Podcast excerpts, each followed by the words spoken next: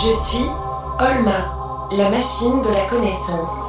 Je vis dans la banque de la vie avec mon gardien Mathieu et sa fidèle Philippine.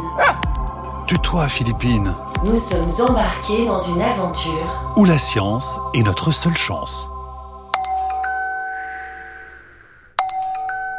Quand mon réveil sonne à 7h30, je sais que je peux encore dormir une trentaine de minutes. Emmitouflé dans ma couette, je savoure alors ce petit supplément de sommeil et me rendors le sourire aux lèvres.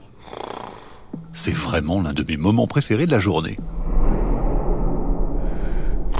7h30, alerte réveil. 7h30, le gardien est prié de se réveiller. Aucun retard ne sera toléré. Bon, apparemment, c'est pas le moment préféré d'Olma. Sors de ton lit, Mathieu. Mais, et toi, Olma, tu dors la nuit? Bien sûr. Après m'être brossé les dents et être passé au petit coin. C'est vrai? Non. Ouverture, rideau.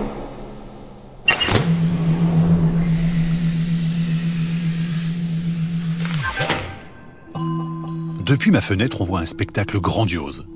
Le soleil n'est pas encore levé, même si les journées sont encore assez longues à cette période, mais la lune, elle, est bien là. Elle éclaire toute la baie, et en particulier un étrange bâtiment à près d'un kilomètre de nous. Tu vois cette construction en bois à flanc de montagne là-bas? Oui, mais qu'est-ce que c'est? C'est la raison pour laquelle les hommes sont venus au Svalbard. C'est une mine de charbon. Elle est encore en activité? Celles-ci, non. Elles ont presque toutes été fermées parce que ce n'est pas du tout écologique et que ça coûte cher. Mais il en reste une qui est ouverte. Tu sais, Olma, on ferme des mines sur Terre, mais peut-être que bientôt, on en creusera d'autres ailleurs, Où ça sur la Lune. Vraiment? Oui. Mais Mathieu, pourquoi les êtres humains veulent-ils reproduire dans l'espace ce qui a fait tant de dégâts sur Terre? Ça, on a tous une face cachée. Tiens, regarde la Lune. Est-ce que tu savais qu'elle aussi avait une face cachée? Non. Il y a une face de la Lune qu'on ne voit jamais. Comment est-ce possible? Eh bien parce que la Lune prend autant de temps pour tourner sur elle-même que pour tourner autour de la Terre. 27 jours, 7 heures, 43 minutes et 11 secondes et demie précisément. Et donc, elle nous montre toujours la même face. Je veux apprendre d'autres choses sur la Lune. Olma, est-ce que cet endroit a aussi une face cachée? Que veux-tu dire Est-ce que tu sais ce qu'il y a au niveau moins 16 Au niveau moins 16, il y a... Il est strictement interdit d'accéder au niveau moins 16. Olma, ça va Il est strictement interdit d'accéder au niveau moins 16. Ah L'astrophysicienne Yael Nazé est arrivée. Je vais vite la chercher.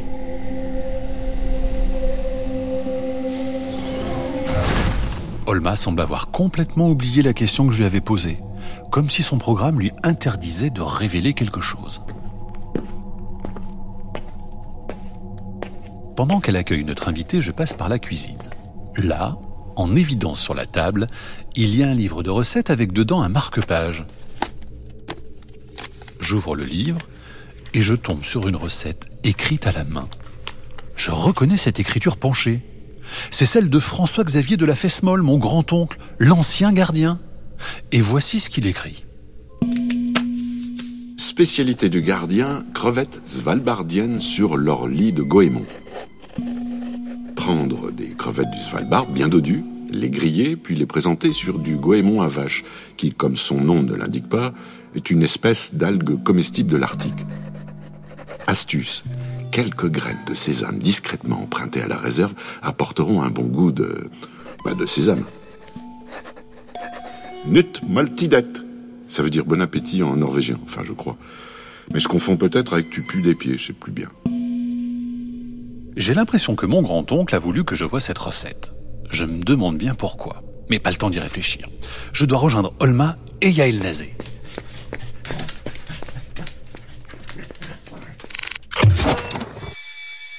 Niveau 0.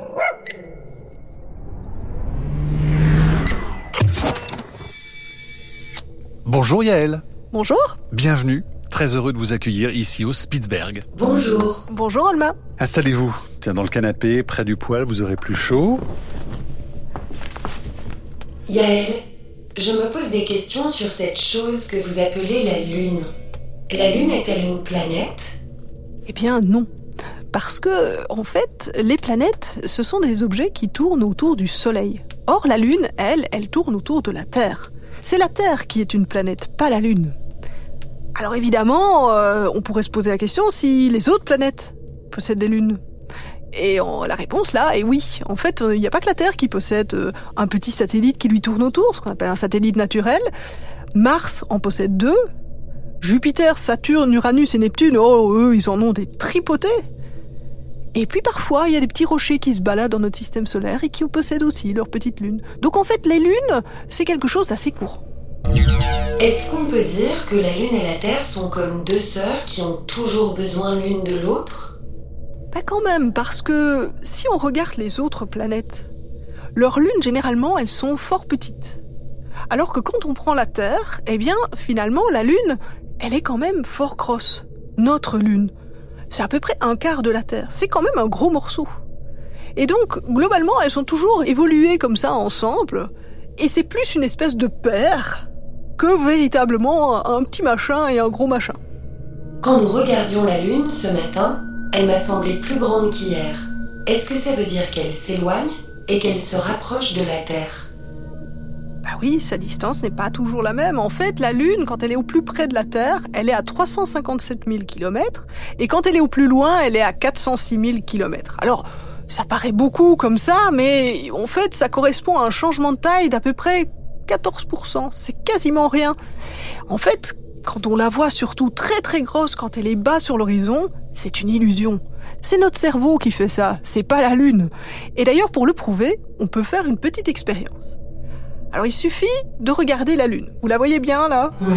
Ok, alors on va tendre le bras, Allons-y. lever le doigt, et avec le doigt là, le bras bien tendu, on va cacher la Lune le doigt, il, cache à peu près euh, deux lunes. Hein. donc euh, la lune, c'est à peu près la moitié du doigt. Oui. Alors maintenant, on va attendre.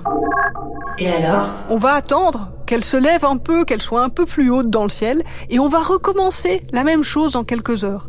Et vous allez voir, alors qu'elle vous paraît beaucoup plus petite, eh ben, elle cachera toujours que la moitié du doigt.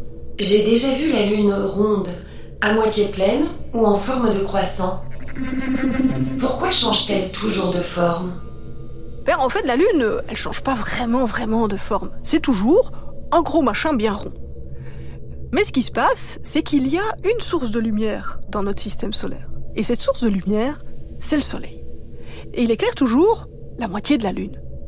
Alors pourquoi est-ce qu'on ne voit pas toujours une moitié euh, bien brillante et une moitié toute noire? Eh bien tout simplement parce que la Lune, elle va tourner autour de la Terre.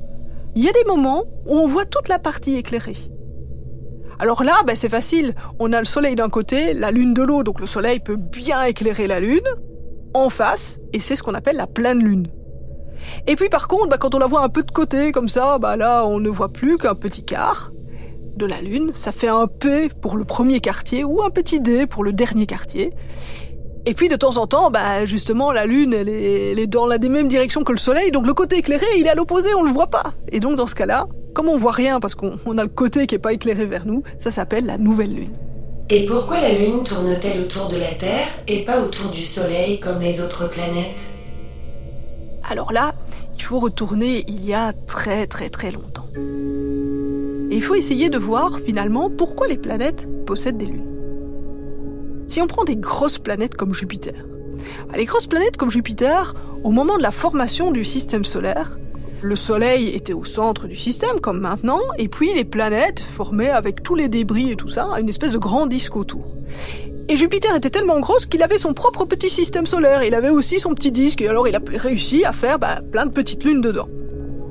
Et puis, une fois que le système était complètement formé, il est resté des rochers qui se baladaient.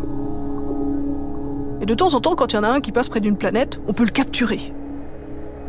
Et donc ça fait des lunes qui soit se forment en même temps que la planète, soit des lunes qui sont volées. Et puis il reste la dernière chose, et ça c'est notre lune, c'est ce qui s'est passé pour nous. Nous, eh bien, au tout début du système solaire, le bébé Terre a rencontré un autre bébé planétaire qui avait à peu près la taille de Mars. Et ça a fait un grand boom. Et donc, il y a de la matière comme ça qui est partie en orbite. Et c'est là, justement, à partir de ces débris de la collision, qu'est née notre Lune. Donc en fait, la matière de la Lune, c'est en partie de la matière de la Terre, ce qui explique leur ressemblance. Quand j'ai regardé la Lune, j'ai vu qu'elle avait l'air toute cabossée. À quoi la surface de la Lune ressemble-t-elle? Alors quand on regarde la Lune, eh bien on voit plusieurs choses. On voit d'abord des zones sombres, qu'on appelle les mers.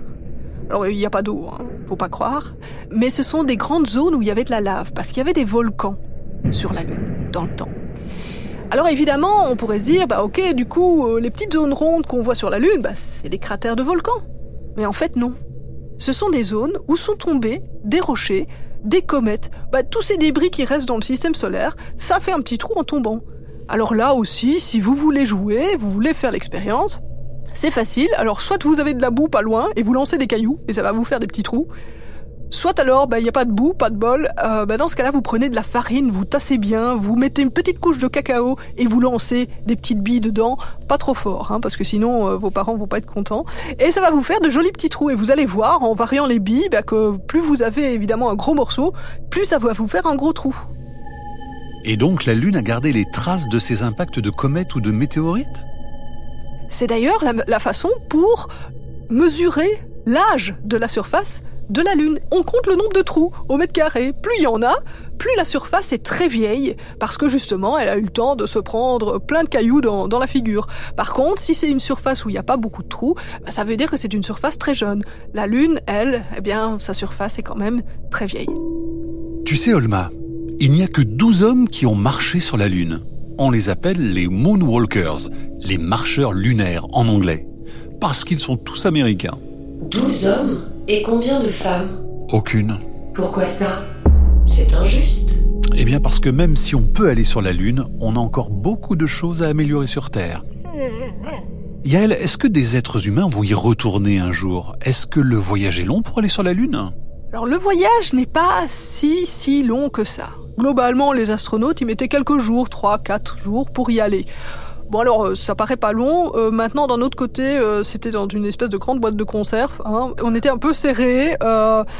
Bon, pour les toilettes, on repassera. pas de petite pause. bon, donc c'était moyennement sympa, on va dire. Hein. Mais bon, on y est allé quand même. Alors, est-ce qu'on va y retourner? Bah, C'est vrai que ça fait presque 50 ans hein, qu'on n'y est plus allé. Alors, on aimerait bien y retourner, mais déjà parce que, bah, comme on sait plus le faire, on voudrait se réentraîner. Parce que bon, c'est vrai que la Lune c'est bien, mais on aimerait bien aussi aller plus loin. Et sur la Lune même, bah, on se dit aussi qu'on ferait bien une petite base hein, pour euh, y passer un petit peu plus de temps quand même. Mais pour aller vers où après? Ah ben pourquoi pas vers Mars? Bon alors Mars c'est encore plus compliqué parce que là c'est six mois de voyage hein, dans la boîte de conserve, euh, c'est pas sympa. Mais bon disons que voilà, si, si on arrive déjà à retourner sur la Lune, on a déjà fait un petit pas quand même pour pouvoir faire le grand bond vers Mars. Y a-t-il des habitants sur la Lune? Ah ben on a bien souvent espéré ça. hein. Il y a même des romans euh, qui racontent des histoires de, de sélénites, comme on les appelait, hein, ces fameux habitants lunaires qui viennent visiter Paris. Mais bon, euh, non, pas de bol. Hein. Depuis, on a vachement bien étudié la Lune et on se rend compte que bah non, euh, il n'y a pas d'atmosphère. euh, il fait très très chaud au soleil et puis très très froid euh, dans l'ombre. En plus, les journées elles durent 15 jours et les nuits durent 15 jours, donc ça a le temps de se refroidir hein, pendant la nuit. Donc c'est très très difficile et donc malheureusement de la vie sur la Lune, en tout cas sur notre Lune, eh non, malheureusement. Vous voulez dire qu'on est plus confortable ici au Spitzberg dans le froid que là-haut sur la Lune? Ah bah quand même oui. Hein.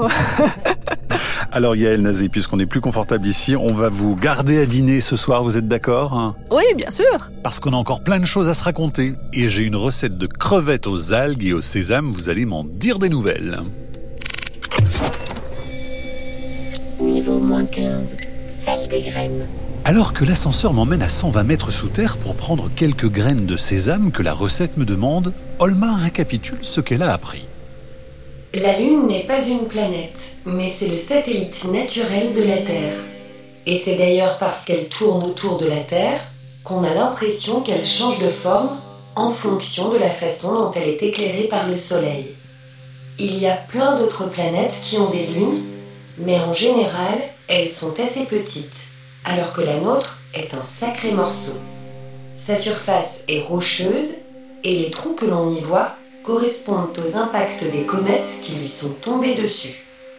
Enfin, même si on est sûr qu'il n'y a pas d'habitants, on aimerait bien y retourner pour faire avancer la recherche.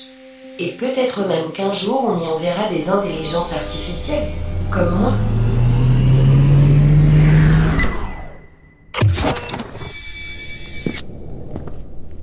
Ce que je fais n'est pas bien. Toutes ces graines n'ont pas été mises là pour qu'on les mange, encore moins avec des crevettes. Mais enfin, si le précédent gardien me conseille de le faire, c'est que ça ne doit pas être bien grave. Sésamum indicum, c'est le nom scientifique du sésame. Tiens, c'est dans cette boîte-là. Mais qu'est-ce que c'est que ça? Mes chers amis, dans la boîte du sésame, il y a non seulement des centaines de graines, mais il y a aussi un message, de la même écriture penchée que le livre de recettes, et qui dit Pour une fois, c'est celui qui sera dans la lune qui trouvera son chemin. Qu'est-ce que ça peut bien vouloir dire? Mon grand-oncle m'adresse de drôles de messages. Il veut que je découvre quelque chose. Mais quoi?